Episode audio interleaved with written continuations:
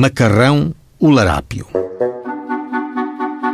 Vai ser presente a Vossa Excelência, para os fins que julgar convenientes, Manuel dos Santos Macarrão, por haver neste comissariado várias queixas de roubo feitos pelo dito Macarrão. Assim se dirigiu o guarda-mor número 77, Joaquim Ramalho, ao excelentíssimo Sr. Procurador.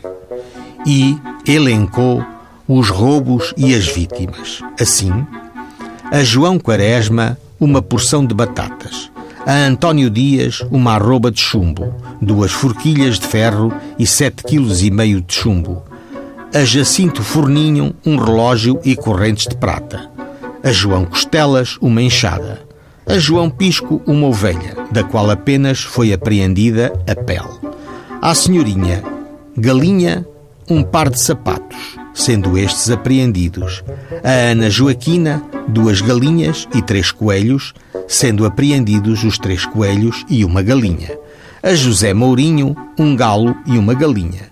A Joaquim Tiago, um par de safões de pele de ovelha.